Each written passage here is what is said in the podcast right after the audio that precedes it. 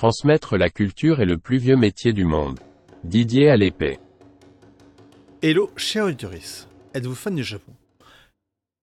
Il y a de grandes chances que vous lisez des mangas, que vous regardez des animés, que vous jouez à des jeux vidéo de Nintendo, PlayStation, ou même que vous rêviez d'aller vous ambiancer à Shibuya ou de caresser les cerfs à Nara.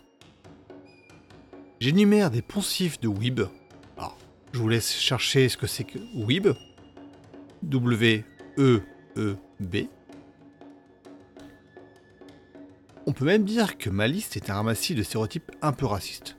Car évidemment, le Japon, ce n'est pas seulement ça. Et même si ça fait 15 ans que sa culture me passionne, je sais très bien que je ne connais rien de ce qu'est réellement ce pays.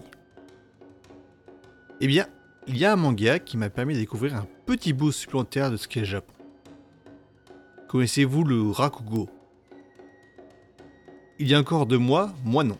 Et pourtant, maintenant, je rêve d'en voir une représentation. Je dis bien représentation car c'est un art scénique. Alors, on va faire bref.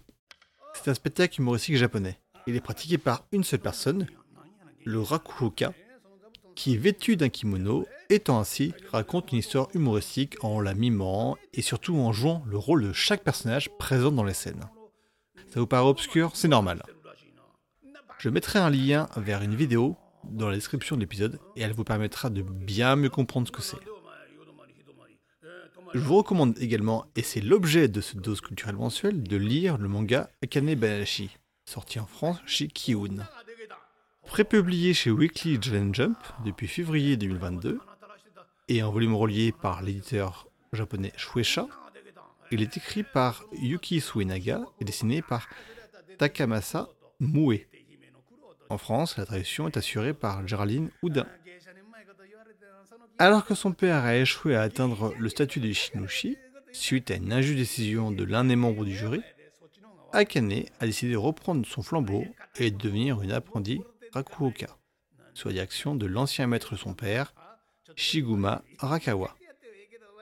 Même si ce manga parle d'art théâtral, on est ici dans un neketsu pur jus.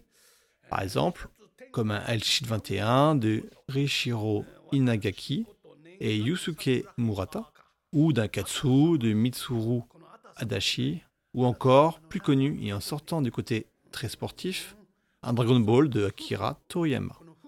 On va suivre ici l'apprentissage et le dépassement de soi de la jeune héroïne Akane Ozaki. Dans un style de dessin très conventionnel mais très beau, le graphisme est réussi là où c'est le plus important, le dessin des visages et des mimiques. Le rakugo est un art basé sur le jeu d'une seule personne interprétant plusieurs personnages. Le visage que prend le rakugoka est le point critique de l'œuvre. Et personnellement, je trouve que c'est réellement réussi pour Akane Banashi. On ressent les émotions de chaque personnage, que ce soit alors qu'ils sont en représentation ou même totalement en dehors de cela. L'histoire est passionnante et haletante.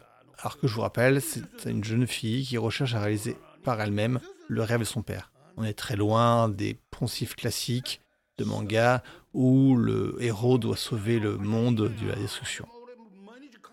Je recommande chaudement et peut-être que, comme moi, après la lecture de cette série encore en cours de parution, vous voudrez découvrir une véritable représentation du Rakugo. Que vous aimez ou que vous n'aimez pas, dites-le moi Même un avis qui n'est pas le mien m'intéresse beaucoup. Au mois prochain pour un nouvel épisode de Dose culturelle mensuelle. En attendant, partagez et commentez cette émission ou les autres formats du flux Bacasson. 将来ばあなた様と夫婦になる約束いたしところ、えー、実証なりか、えー、よって九段のごとしな、えー、仏壇屋源兵衛様仏壇屋って書いてあるやお前かてな備前屋ことること本名種